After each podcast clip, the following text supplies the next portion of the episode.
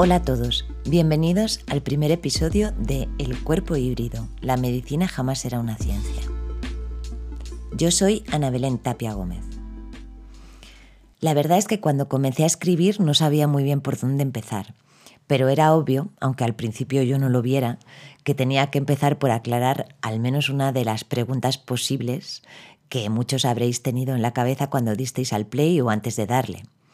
¿Cómo que la medicina jamás era una ciencia? La medicina no es una ciencia. Bueno, para esos otros que os hayáis fijado en la otra pregunta posible que a mí se me ocurre, ¿qué es eso del cuerpo híbrido? ¿O el cuerpo es un híbrido de qué? No os preocupéis que el siguiente episodio va a ir exclusivamente de eso. Pero realmente creí que debía empezar por lo que a, ojos de muchos o de algunos era una sorpresa, para otros una obviedad y para otros muchos será una clara aberración o una transgresión de lo que se da por sentado hoy sobre la medicina. Así que no sé si esto que os voy a contar en el primer episodio debería o no ser lo primero o si debería ser lo último, pero al final da un poco igual porque en realidad lo que abre una conversación o un diálogo o una acción o una historia si nos paramos a pensar, la gran mayoría de las veces no es ni mucho menos el principio de el hilo que nos ha llevado a pronunciar la primera palabra o hacer el primer gesto con el que comenzamos una acción. Por ejemplo, grabar este primer episodio ha sido mm, todo un tira y afloja para mí, conmigo misma, Primero me di cuenta de que eso que yo pensaba que era el primer paso para crear un podcast era por lo menos el 101. Y luego cuando más o menos llegué al paso 101 e iba por la mitad del primer guion para este episodio, me quedé paralizada por las dudas, ¿no? ¿Que ¿Es eso realmente lo que quieres contar? ¿Realmente es eso? Pero ¿sabes lo que quieres contar? ¿Vas a ser capaz de encontrar las palabras para compartirlo? Quizá os preguntéis por qué os cuento todo eso y lo único que puedo decir es que, de alguna manera, creo que si no os lo contara, os estaría ocultando lo que hay detrás de lo que vais a oír, detrás del podcast, detrás de mis preguntas, detrás de mis palabras. Y lo que hay, aparte de mis miedos obvios por iniciar una nueva aventura, lo que hay es una curiosidad por mirar lo que damos por hecho, lo que por mirar aquello que hay detrás de lo que sabemos o de lo que creemos saber. Entonces lo que hay es un interés en indagar dentro de eso que asumimos como un hecho sin preguntarnos cómo hemos llegado hasta ahí y volverlo a mirar con otro tacto que nos permita acariciar a contrapelo esas verdades que parecen indiscutibles. Entonces lo que hay es un compromiso por indagar en los límites de lo que sabemos. Y ese compromiso pues nos obliga a mirar muy de cerca las cosas que damos por hecho sin cuestionarnos qué nos llevó a considerarlas efectivamente eso, hechos, es decir, algo que es así y de ninguna otra manera. Sin embargo, en lo que se refiere al conocimiento humano o a lo humano y, especialmente a eso que compone nuestro conocimiento, eh, esos hechos son productos de una larga historia que la gran mayoría de las veces hemos olvidado y que obviamos. Por ejemplo, ¿cuántas veces nos preguntamos qué hay detrás de ciertos modos de proceder de la ciencia? Es decir, qué principios, qué visión del mundo ha hecho posible que se desarrolle un tipo de conocimiento concreto y que se desarrolle de una determinada manera y no de otra. Pues si nos ceñimos a la medicina, Digamos que en los últimos 50 o 60 años la medicina se ha convertido o se ha ido convirtiendo para el consciente y el inconsciente colectivo en una ciencia. Es decir, en general, tanto los profesionales del campo de la salud como los usuarios tenemos la idea de que la medicina pertenece sin duda a esa categoría que llamamos ciencia y a esa misma categoría en la que pondríamos a la física o a la química o a la biología. Y que la medicina está muy lejos de esos otros saberes que normalmente no llamamos ciencia o que englobamos, aunque este vocabulario esté un poquito pasado de moda, como, ciencias sociales y humanidades, como la psicología, la sociología, la antropología, la filosofía, por nombrar algunas. Pues seguro que mientras que oís, oís esto, eh, una vocecita dice, claro, la medicina está justo ahí en el apartado de la ciencia, igual que eh, la física y la química, y alejado de esas otras ciencias que son eh, algo que no tienen nada que ver con la medicina. Pero es que resulta que ciencias hay muchas y ciencia hay de diferentes tipos. Y es aquí cuando os lanzo tres preguntas. La primera, ¿realmente es así? ¿Realmente la medicina está en esa misma caja que está la, la física y la química? ¿Es el mismo tipo de ciencia que la física y que la química? ¿Qué peligro tiene que la medicina se convierta de verdad en una ciencia de ese tipo? ¿Y qué precio pagaría la medicina por estar en esa caja? Bueno, para poder responder con cierta rigurosidad tenemos pues, que dar unos pasitos hacia atrás y hacernos algunas preguntas previas. Y justo eso es lo que muchas veces nos da pereza, pues porque supone recorrer un camino que a veces no es obvio y que otras muchas veces nos incomoda porque hace tambalear esas cosas que tenemos asumidas eh, pues desde unos lugares eh, casi indiscutibles. Pues bueno, al final eh, reflexionar es como hacer un viaje. Para responder, por ejemplo, qué nos pareció San Sebastián, primero tendremos que comprar los billetes, luego montarnos en el medio de transporte elegido, que sin lugar a dudas yo elegiría el tren, Luego llegar a San Sebastián, recorrerlo, después volver al sitio del que vinimos y una vez, es una vez que hemos vuelto eh, al sitio del que partimos cuando realmente podremos responder a esa pregunta de ¿qué te pareció San Sebastián? O para dejarnos las metáforas fuera, eh, como dice José Luis Pardo, mi admirado José Luis Pardo por su honestidad intelectual y personal y por su gran labor eh, de pensamiento,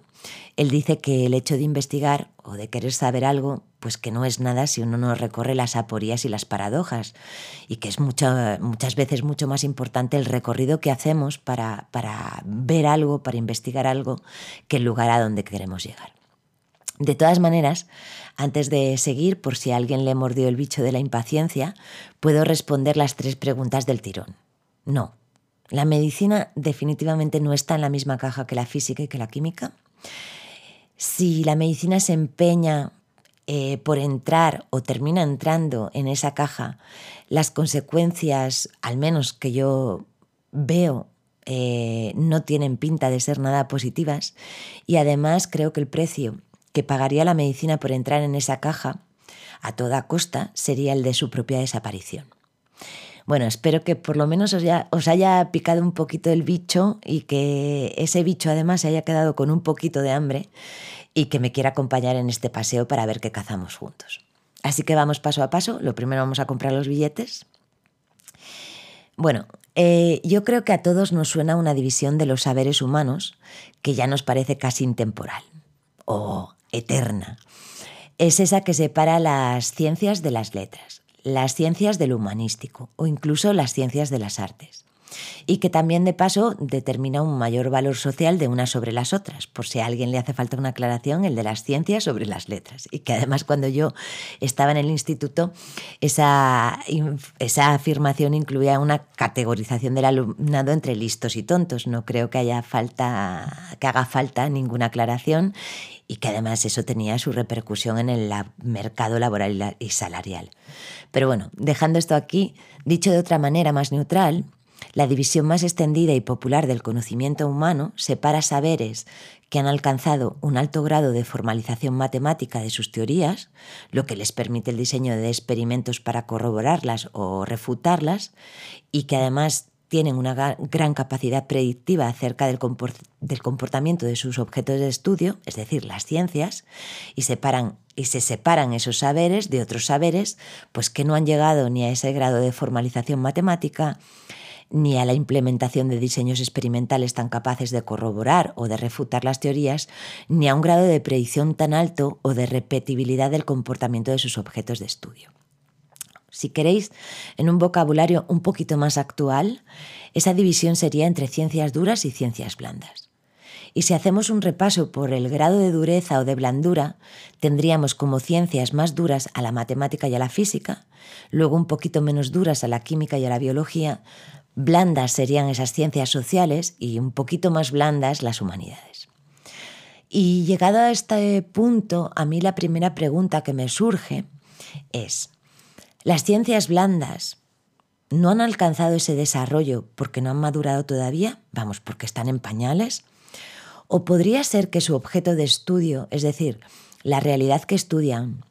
no permite que se pueda matematizar de la misma manera que se matematizan las realidades que estudia la física. Vamos a dejar la pregunta ahí, además esto nos dará para contestar en muchos otros episodios del podcast. Eh, pero mm, voy a seguir con otra cosa que segura que también conocéis, que es una expresión muy popular sobre la medicina como arte o la medicina como un saber que está a caballo entre la ciencia y el arte. ¿Qué pensáis? ¿Pensáis que la medicina es más ciencia, es más arte, está a caballo? ¿Pensáis que la medicina es una ciencia como la matemática y la física o que no es como ellas? O podemos hacer esta pregunta de otra manera. ¿Es la medicina una ciencia dura o una ciencia blanda? ¿O qué grado de dureza puede alcanzar la medicina? O podemos hacer también la pregunta de esta manera. ¿Lo que estudia la medicina también requiere de la medicina que sea una ciencia no tan dura y un poquito más blanda? o a veces dura y a veces blanda? Lo cierto es que tanto las ciencias duras como las ciencias blandas intentan todas ellas construir un conocimiento riguroso sobre su objeto de estudio para explicarlo y además utilizan metodologías que sean adecuadas para ese objeto de estudio y para sistematizar esos conocimientos objetivos a los que llegan. Y creo que todos podemos estar de acuerdo que las realidades por así decirlo, de momento, esas realidades que estudia la física son muy distintas a las que estudia la antropología o la meteorología, que ya sabemos que su grado de predicción sobre cuándo nevará en un sitio concreto es muy distinto al que puede dar la física si nos preguntamos cuánto tardará un coche que va a 100 km por hora de Madrid a París. Y justo es muy distinto porque el objeto de estudio de una y de otra es muy diferente. El de la meteorología es mucho más cambiante, depende de muchos más factores y además está sujeto a pequeñas variaciones que en lugares remotos pueden producir cambios inmensos en otro lugar, lejano a ese en que se ha producido esa pequeña variación. La cuestión entonces eh, es si eso que estudia la medicina se parece más a lo que estudia la física o a lo que estudia la antropología o la meteorología por ejemplo. Es decir, si lo que estudia la medicina, si su objeto de estudio puede o no explicarse como se explican los objetos de estudio de las ciencias duras, o si el objeto de estudio de la medicina es de la misma clase que los objetos que estudian la física o la química, y si puede este objeto de estudio reducirse a esos mismos principios. Supongo que la respuesta que yo os daría la tenéis un poco clara con el título del podcast, El cuerpo híbrido, y que además os compartiré en, el próximo episodio.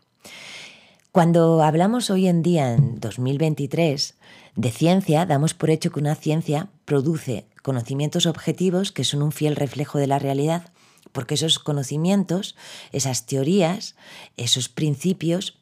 tienen como base la observación y la experimentación, es decir, el diseño de experimentos que corroboren o falsen nuestros análisis de la observación y que además sus,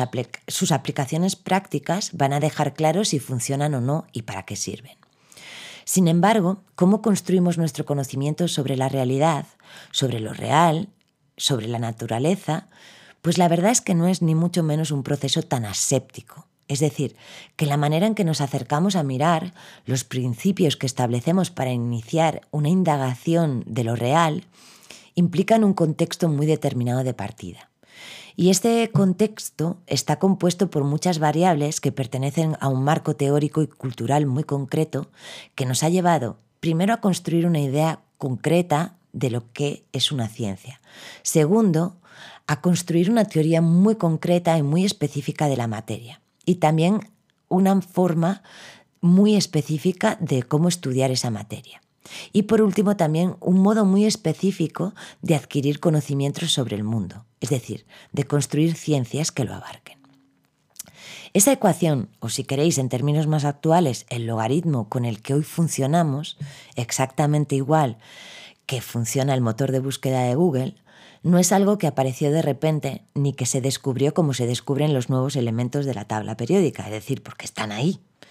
No, el logaritmo actual se ha ido formando a lo largo de los siglos, de los procesos, de los desarrollos, se ha ido formando a la vez que se han ido formando las ciencias y separando según el área de realidad que estudiaban. A la vez también que ciertas corrientes filosóficas permitían unos u otros conceptos y otras visiones del mundo. Y este mismo logaritmo también está detrás del desarrollo de eso que llamamos medicina en 2023 digamos científica, y que yo voy a nombrar siempre como medicina estándar, copiando, me permito esta licencia, la física de partículas. Así que esa ecuación que nos lleva al, logaritmo actual eh, realmente no surgió ayer, ni en el siglo XX, ni en los siglos en los que las ciencias iniciaron su emancipación cogiendo parcelas de conocimiento concreta. La primera variable de ese logaritmo empezó en la Grecia preclásica. Comenzó, sí, sí, he dicho, en la Grecia preclásica. Pues sí, comenzó con un interés sobre la naturaleza que podemos resumir en dos preguntas. La primera, ¿qué es la naturaleza? Es decir, ¿qué es lo real? Y la segunda pregunta, ¿cómo podemos construir un conocimiento sobre esa naturaleza, sobre lo real? Si a alguien le interesa esto, eh, lo cuenta 100.000 millones de veces mejor que yo Ana Rioja, a la que tuve la suerte de tener como profesora de Filosofía de la Ciencia en la Complutense de Madrid, en un artículo que además mm, tenéis ese artículo de ella que, que habla muy bien de esto, que se llama Física y Teoría del Conocimiento. Y como ella dice en ese artículo, esas dos preguntas, ¿qué es lo real y cómo podemos construir un conocimiento válido sobre lo real?, son absolutamente inseparables, ya que siempre que intentamos construir un conocimiento, pues intentamos construir o pretendemos construir un conocimiento de lo real. Y yo añado que queremos tener un conocimiento válido que nos permita entender cómo funciona la naturaleza, eso real que queremos estudiar, ya que queremos interactuar con ella de un modo eficiente. Y que realmente es exactamente lo que haría cualquier animal, evidentemente con las obvias diferencias de especie, que cualquier animal que pretende sobrevivir. Pues ¿qué hace? Adquiere un conocimiento del medio, del entorno, que le permite manejarse en él de una manera eficiente, es decir, de manera que él pueda asegurarse la supervivencia. Así que siempre que exploramos eh, y que empezamos esta indagación, pues siempre que exploramos vamos a necesitar un método, es decir, una manera de dirigir nuestra exploración. Y esta primera indagación sobre la naturaleza y lo real también necesitó un método para poder contestar esas dos primeras preguntas. Así que por cuestiones de método, es decir, para facilitar la observación, estos griegos preclásicos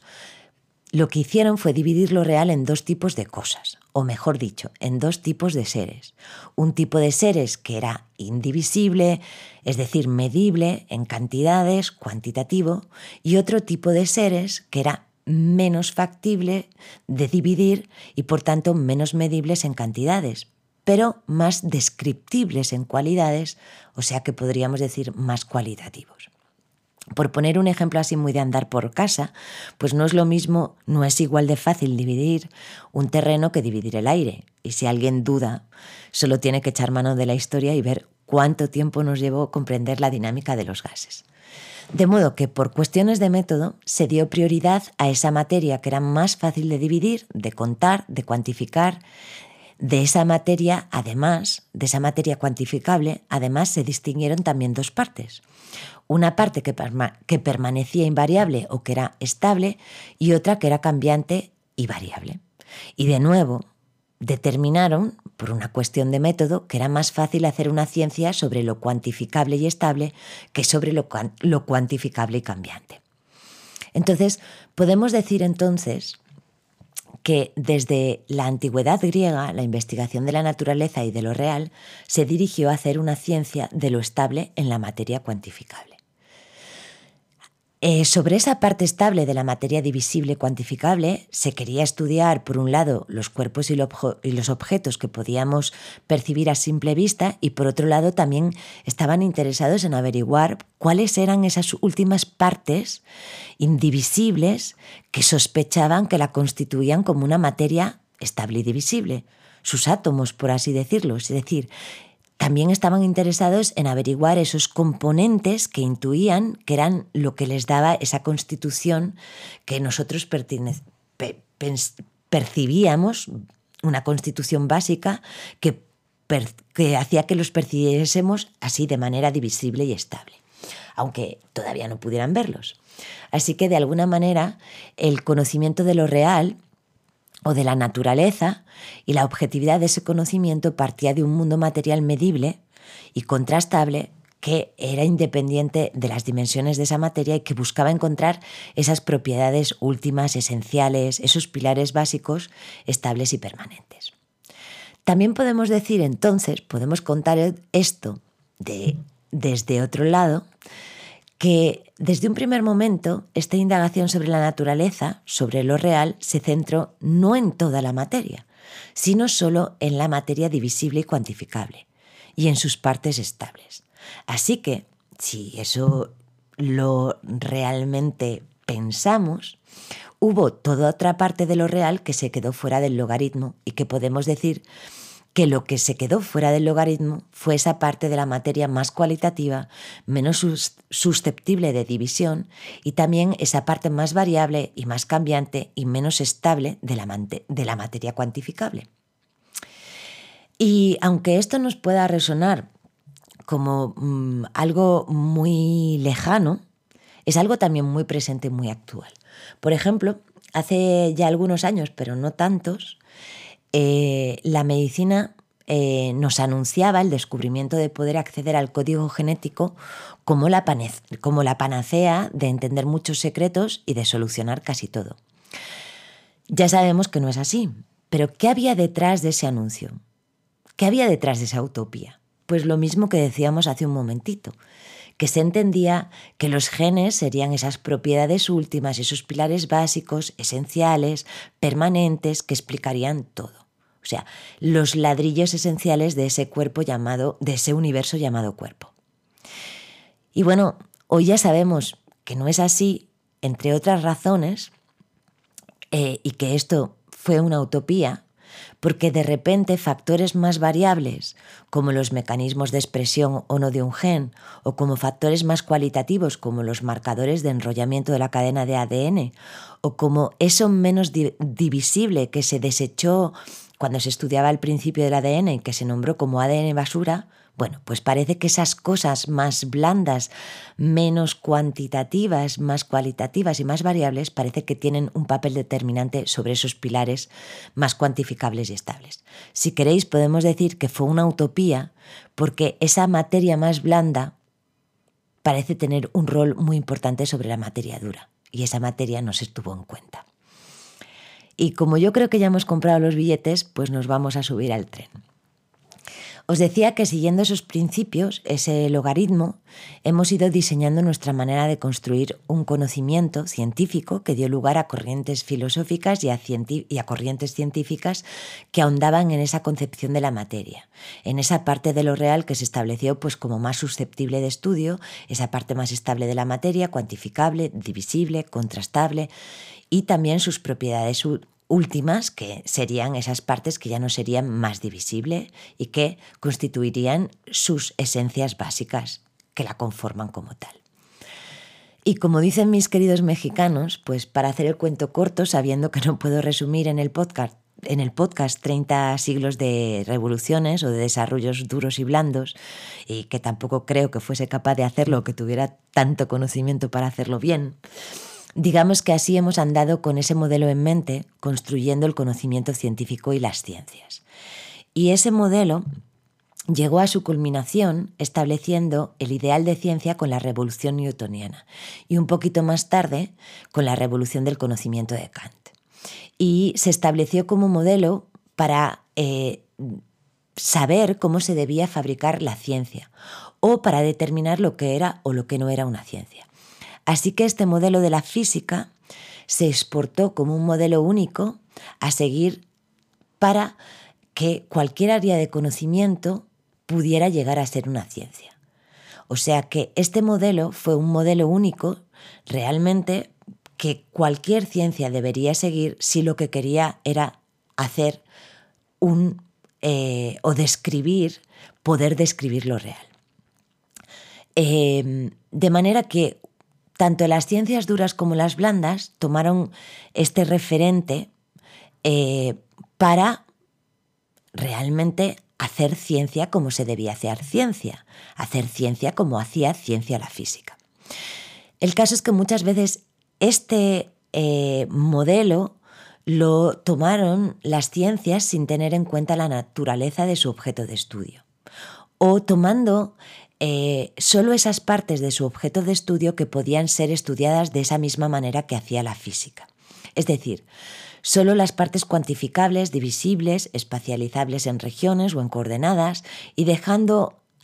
a un lado toda esa parte de la materia de su objeto de estudio que era más blanda, que era menos dura, exactamente la misma que se dejó fuera desde la Grecia preclásica. Y así también ha avanzado la medicina. La medicina se fue plegando a ese, modo, a ese modelo de la ciencia, como en general hicieron mm, todas las ciencias en un determinado momento de su historia. Eh, y, la medicina fue avanzando eh, muy despacio con este ideal eh, de ciencia durante los siglos. Y también con el ideal de convertirse en una ciencia exacta o positiva o dura. Es decir, de convertirse en la misma ciencia que la ciencia física. Ese avance de la medicina se aceleró sobre todo desde principios del siglo XX, cuando la medicina encontró un apoyo indiscutible en las ciencias duras, en la física, en la química y en la biología. Y más que en los avances que estas ciencias duras hicieron a nivel de ciencia básica, es decir, del conocimiento que desarrollaron en su propio particular campo de estudio, la medicina eh, sobre todo más a partir de los años 50, en lo que se apoyó realmente fue en las aplicaciones tecnológicas producto del desarrollo de esas ciencias duras. Y desde mi punto de vista, ya la medicina, que llevaba algún tiempo soñando con ser una ciencia positiva, eh, encontró, y también sigue encontrando ahora, sobre todo cada vez más ahora, encontró en esas aplicaciones tecnológicas de las ciencias duras el caballo en el que montarse y galopar por fin hacia la meta de ser ella una ciencia positiva o una ciencia dura per se, por sí misma. Y esto ha dado, ha dado lugar a muchas corrientes de pensamiento y de acción dentro de la medicina que nos encanta nombrar con la, con la boca llena, eh, solo mirando su lado positivo, como eh, todas las tendencias de medicina basada en la evidencia, eh, que es algo necesario, pero que también tiene un lado no tan, no tan diáfano o tan claro, o en protocolos de pruebas infinitas, o en, repercusiones de, de mercantilización de, de la medicina. Que bueno, eh, vamos a dejar esto aquí porque no, no es el, asunto. El asunto es que eh, sí que eh, ese apoyo de la, de la, medicina en las ciencias duras y en sus, en sus desarrollos tecnológicos, esto ha llevado a la medicina a pensar que ella misma podría, o en muchos casos, a pensar que ella misma es, a día de hoy, una ciencia dura per se. Em, pero cuando realmente miramos la medicina y la forma en que la medicina ha ido construyendo su propio saber, eh, podemos decir que la medicina siempre ha sido más que un saber experimental y teórico, siempre ha sido un saber ligado a una praxis o un saber de una praxis, es decir, un quehacer práctico y empírico a partir del cual se fueron construyendo teorías. Y quizá sea esa parte de la medicina como quehacer eminentemente empírico y práctico, como un quehacer del cuidado, del estudio de las reacciones del cuerpo, como un quehacer de la escucha del paciente, eh, quizás sea esa parte intrínseca y esencial de la medicina y de su desarrollo lo que ha hecho que, lo que, ha hecho que sea considerada un arte. Eh, y me da igual si hablamos de eh, esa medicina en la que la medicina era una medicina de los humores o en la del nacimiento de la medicina clínica o la medicina de hoy en día que hace cirugía guiada. Eh, me da igual porque ese, ese, ese estar ligado a un práctico es algo que es intrínseco a la medicina y a su avance. El asunto es que exactamente eh, la medicina ha avanzado así desde sus orígenes, como un saber ligado a una práctica, a una práctica que podemos decir o denominar como una práctica clínica, aunque la clínica no, no apareciera hasta mucho tiempo más tarde como espacio. Y llegados a este punto, ya estamos ah, recorriendo San Sebastián desde hace un rato,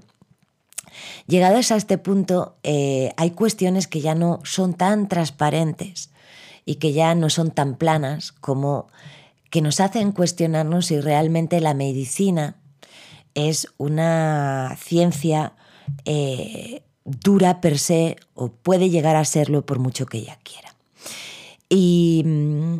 y bueno, en primer lugar, que la medicina pueda, gracias a las aplicaciones tecnológicas, producir un conocimiento que en el laboratorio se puede acercar a los conocimientos de las ciencias positivas o duras, no hace de ella misma una ciencia positiva. Es decir, que voy a utilizar un ejemplo un poco radical, que yo pueda utilizar un programa que tiene unos presets para, pues para componer un tema de hip hop, a mí no me hace músico. Así que que, yo, que la medicina pueda eh, mm, apoyarse, eh, ampliar su visión, eh, ampliar sus protocolos por medio de esas aplicaciones tecnológicas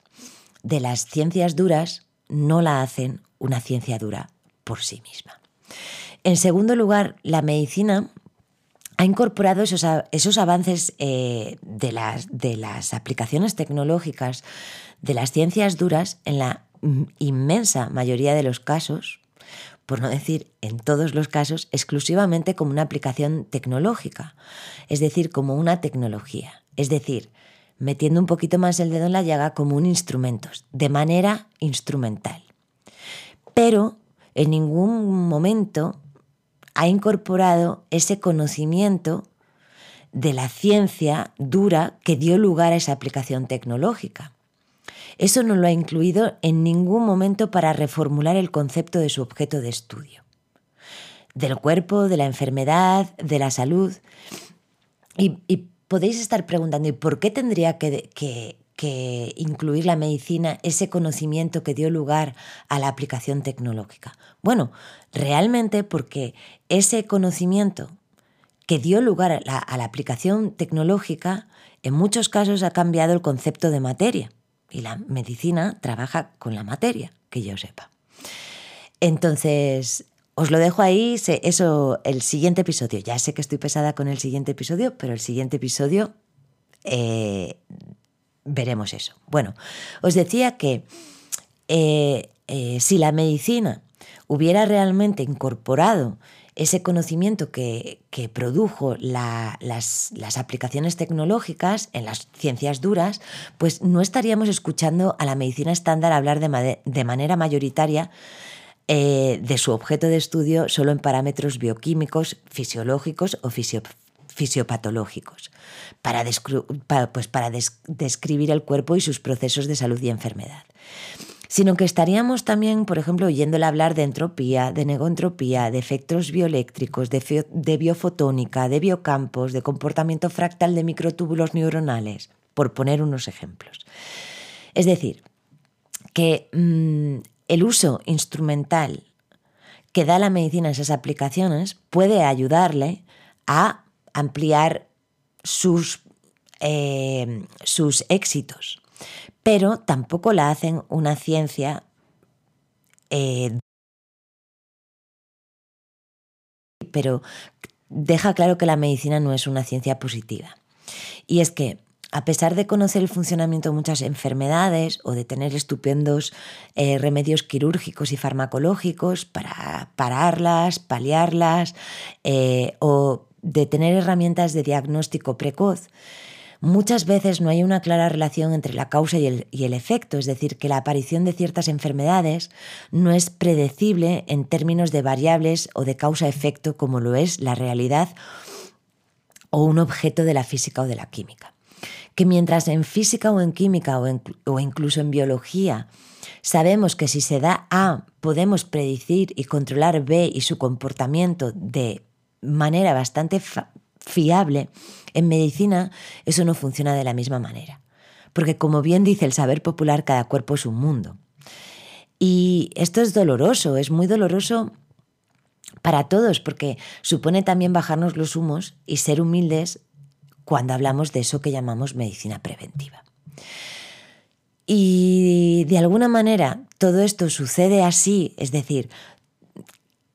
que la medicina no puede llegar a ese sistema,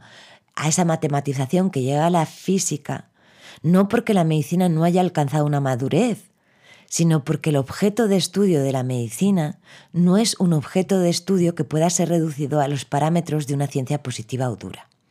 Y cuidado, no estoy diciendo con esto que se tenga que renunciar ni a unos criterios de cientificidad ni a avanzar conforme al proyecto de una racionalidad, de una racionalidad científica, ni siquiera en las ciencias más laxas ni tampoco que hay que renunciar a las aplicaciones tecnológicas que nos brindan los descubrimientos de las ciencias duras. Lo que estoy diciendo es que lo que no podemos soslayar es el hecho de que el objeto mismo de la ciencia médica no es reducible a parámetros de ciencias duras por su propia naturaleza, igual que no lo es el de la sociología o el de la economía o el de la meteorología o el de la filosofía. Que el objeto de estudio de la medicina no solo está conformado por esa materia cuantificable, medible y estable, y que hay partes de ese objeto de estudio inherentes a él que pertenecen a esa otra materia que fue dejada al margen, a esa de las cualidades y de los parámetros variables y cambiantes. Entonces, si volvemos ahora a lo que decíamos al principio de las bases que se establecieron en la indagación del conocimiento, que empezó en la Grecia preclásica, y recordamos que la primera dimisión que se hizo fue entre seres más medibles en cantidades, en cantidades, perdón, y otros menos medibles en cantidades, pero medibles en cualidades, pues tendremos la primera pregunta que formular específicamente con la medicina. ¿Es el cuerpo y sus procesos y sus estados de salud y enfermedad, uno de esos seres que pueden entenderse solo conociendo sus partes divisibles? ¿O el cuerpo conforma en sí mismo un sistema indivisible del que hay también una parte de materia más cualitativa, más variable y cambiante, como sucedía con lo que decíamos del ADN? Del ADN? Quizá a muchos eh, les cuesta contestar a esta pregunta porque estamos muy, muy acostumbrados y muy sometidos a la visión del cuerpo con la que ha funcionado la medicina hasta el presente. El cuerpo como esa gigantesca máquina divisible en partes y especialidades, en regiones. Pero bueno, si cuesta contestar un sí rotundo, pero al menos Cabe cuestionarnos si realmente hemos intentado meter el objeto de estudio de la medicina en el saco equivocado desde el principio, o si lo hemos comprimido y reducido y cercenado para que encaje ahí, y que aunque haya en efecto partes de ese objeto de estudio que puedan encajar en el apartado de lo divisible, hay otra parte que no encaja allí, y para la que necesitamos encontrar otras formas de estudiarla que sean también rigurosas y científicas, aunque no sean tan positivas o duras como se pretende. Y por lo tanto, la medicina tampoco podría ser esa ciencia dura 100% porque su objeto de estudio requeriría de una flexibilidad, de una blandura por parte de la ciencia que lo estudia. Si luego seguimos recordando lo que dijimos hace apenas un ratito, que además esos seres divisibles por cuestiones de metodológicas, eh, de esos seres se distinguió dos partes, una que era estable y que permanecía invariable y otra que era variable y cambiante, y se decidió que solo era posible estudiar la parte más estable, es decir, que se redujo una vez más la idea de materia o se redujo la materia que podía ser estudiada a una muy concreta, podemos decir que eso ha servido muy bien a la medicina para establecer unos conocimientos anatómicos, fisiológicos, fisiopatológicos de lo estable o de los rangos de estabilidad. Pero esta estabilidad, y preguntamos, ¿acaso no la consigue el cuerpo una y otra vez gracias a esa capacidad del cuerpo variable y, cambiante que trabaja de manera incesante para devolver al cuerpo una homeostasis que conserva la vida? Nada más y nada menos. O en términos más abiertos, a los tasis, es decir, en la capacidad de generar orden tras el caos, que nunca es una variable estable. Entonces, Si eso es así, ¿no deberíamos preguntarnos si esa parte que la medicina ha dejado de nuevo fuera de su objeto de estudio no es una parte esencial y constitutiva del objeto de estudio de la medicina, que no encaja dentro de las ciencias duras? Y por tanto, la medicina tendría que estar obligada a no ser una ciencia tan dura. Y ya por último, como dijimos que en esa primera indagación del conocimiento de lo real, la objetividad de ese conocimiento partía de un mundo material y medible y contrastable, independientemente de las divisiones de las dimensiones de esa materia, y que buscaba encontrar esas propiedades últimas, es decir, esos pilares esenciales, pues Mm, si recordamos esto a la luz de las dos preguntas anteriores, eh, y si esas preguntas al menos nos han hecho entretener la idea de que el cuerpo, de que el, objeto de estudio de la medicina no es solo un ser cuantificable, sino que también está compuesto por partes más, más cualitativas, es decir, que es un híbrido entre lo cuantificable y lo cualificable, entonces, eh, no estaría de más preguntarse si no sería en extremo necesario para la medicina, cuando buscamos esas propiedades últimas, también incluir partes cualitativas y variables y cambiantes como propiedades últimas constitutivas del cuerpo y de sus procesos. Es decir, eh, mm, al menos eh, cuestionarnos el hecho de que no incluir esas partes blandas del objeto de estudio impide o no nos está dejando ver todo el objeto de estudio de la medicina por completo. Entonces, si esto es así, quizás sería necesario que la medicina no sea una ciencia dura, sino que mantenga esa capacidad de estar entre lo duro y lo blando. Y ya en el tren de vuelta, eh, porque ya estamos mm, de vuelta, podemos decir que esa es la razón por la que la medicina, o estas son las razones por las que la medicina jamás será una ciencia. Y ahora podemos terminar la frase sin trampa, que la medicina jamás será una ciencia dura o positiva, sino que tiene la obligación, que deberá ser siempre una ciencia híbrida entre lo duro y lo blando, porque su objeto de estudio es en sí mismo un híbrido entre lo duro y lo blando. Que la, ciencia, que la medicina eh, renuncie a esa insistencia casi, diría, eh, neurótica por convertirse en una ciencia dura por sí misma, es una obligación por, eh, por, mm, por su propio objeto de estudio. Es decir, que la medicina tiene la obligación tiene la necesidad de tener que ser una ciencia siempre entre lo duro y lo blando. Y mm, para los que todavía sigáis ahí, nos queda entonces al final del viaje al menos dar unas tres pinceladas sobre eh, eso que, que, bueno, sobre eso que os decía antes, que os contestaba de manera eh, impaciente al principio. Entonces, de las tres preguntas con las que empezamos el viaje, la primera ya ha quedado clara. La medicina no pertenece a la misma caja que la física y la química, no porque esté en pañales, no porque no sea madura, sino eh, porque eh, básicamente su objeto de estudio requiere de ella que esté entre lo duro y lo blando. Eh, entonces, no, no pertenece a la misma caja que la física y que la química, quizá esté un poquito más cercana a la biología, aunque tampoco en la de la biología, sino un poquito más blanda, por culpa del animal que trata. Ya está. Y de hecho, además, las, las, estadísticas con las que funciona la medicina se asemejan más a las que se utilizan en ciencias sociales que a la mecánica estadística de la física de partículas o que a la mecánica estadística de gases ideales o que a la, o que a la termodinámica estadística. Sobre la segunda cosa que, o la pregunta que lanzaba, sobre el peligro de que la medicina se convierta en una ciencia dura,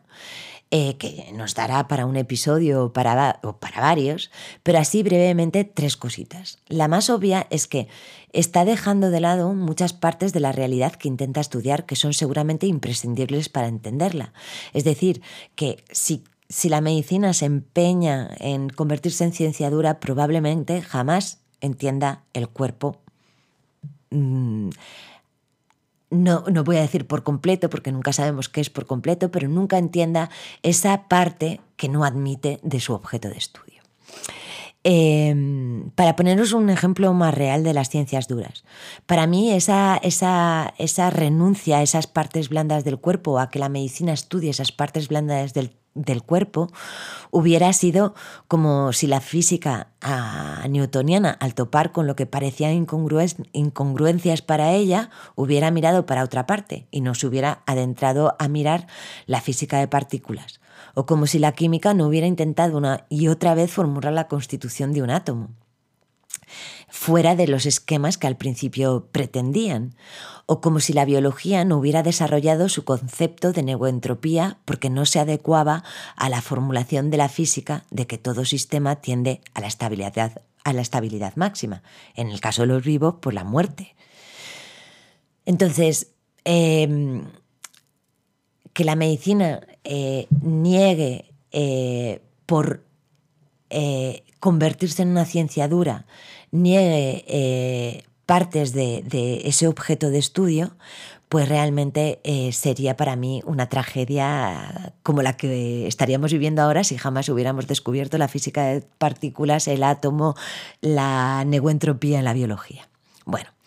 no me enrollo más. Por otra parte, existen también peligros, peligros éticos en las, en las praxis con los pacientes eh, mm, si la medicina se convierte en una ciencia dura. A lo mejor se atreve a, institucionalizar ciertas políticas en eras del verdadero conocimiento de la verdadera salud, sin tener en cuenta la libertad del paciente. Y por, y por último, pues también correría el mismo peligro que están corriendo ahora mismo las ciencias duras, que es que mm, el, el, peligro que está corriendo ahora mismo las ciencias duras es la mercantilización de sus aplicaciones tecnológicas. O sea, una mercantilización de la medicina y de la salud. Y uno cuando oye eso, pues levanta un poquito la oreja y todavía la levanta más cuando ve ciertos sectores involucrados económicamente en las cátedras de las universidades públicas de medicina. Y eh, por último, ya para, ir terminando, eh, cuando os decía que para mí el precio que pagaría la medicina al empeñarse en ser una ciencia dura, aparte de todo lo dicho hasta ahora, eh, sería, sería como, decía al principio para los más impacientes, sería su propia desaparición como saber. A este tema también le podemos dedicar un episodio completo, eso ya no os puedo asegurar cuándo pero sí puedo compartiros un par de ideas todavía no muy elaboradas. Por una parte, el apoyo de la medicina en esas aplicaciones tecnológicas de las ciencias duras está cambiando mucho la manera de hacer clínica y la está cambiando por completo. Y más desde la pandemia con el auge de la telemedicina asistencial, que la cosa se ha acelerado. Eh, pero si la clínica eh, ese lugar de quehacer, de escucha, se convierte en un sitio en el cual solo se hace una transacción de datos entre el médico y el paciente, pues creo que estamos quedándonos realmente sin el espacio esencial del ejercicio de la medicina, de la clínica. Y si a eso le sumamos el auge de las especialidades biomédicas dentro del seno mismo de las ciencias duras y si hacemos una multiplicación simple de estos dos factores, cabe cuanto menos cuestionarse cuánto tiempo va a tardar el usuario del sistema de salud o el paciente, si es que por entonces todavía se les llama así, pacientes, en preferir un especialista duro a uno híbrido. O dicho de otra manera, ¿cuánto van a tardar los científicos de las disciplinas duras especializados en el campo biomédico en desplazar eh, por ejemplo, físicos biomédicos, químicos biomédicos, biólogos biomédicos, ¿cuánto tiempo van a desplazar, cuánto tiempo van a tardar estos científicos de ciencias duras especializados en el campo biomédico en desplazar a un médico si lo que ofrece es algo más duro y especializado que lo que puede ofrecer un licenciado en medicina, que ya no hace clínica? Y que además un licenciado en medicina que se ha pasado haciendo campaña de que lo bueno es esto que hacen los científicos duros, no lo que se hace en la clínica. Bueno, yo eh, lo voy a dejar aquí porque creo que ya hemos vuelto de sobra, hemos llegado hasta aquí, hemos llegado de nuevo al punto de partida. Yo ya os he contado lo que me ha parecido a mí o lo que me parecía a mí este viaje y me encantaría saber qué os ha parecido a vosotros viajar a este nuevo lugar. A lo mejor no tan nuevo, a lo mejor un lugar que ya conocíais o habíais oído hablar de él. Bueno, al menos por lo menos espero que os haya dejado con el efecto secundario de la duda o de sacar alguna preguntita que antes, que antes no se os habría ocurrido. Así que, pues, bueno, solo, solo me queda despedirme,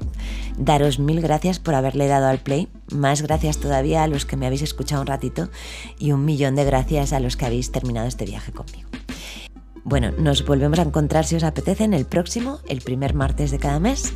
Y mientras tanto, pues trataros muy bien y disfrutad de esa experiencia de vivir en un planeta que anda dando vueltas por el espacio. Hasta luego.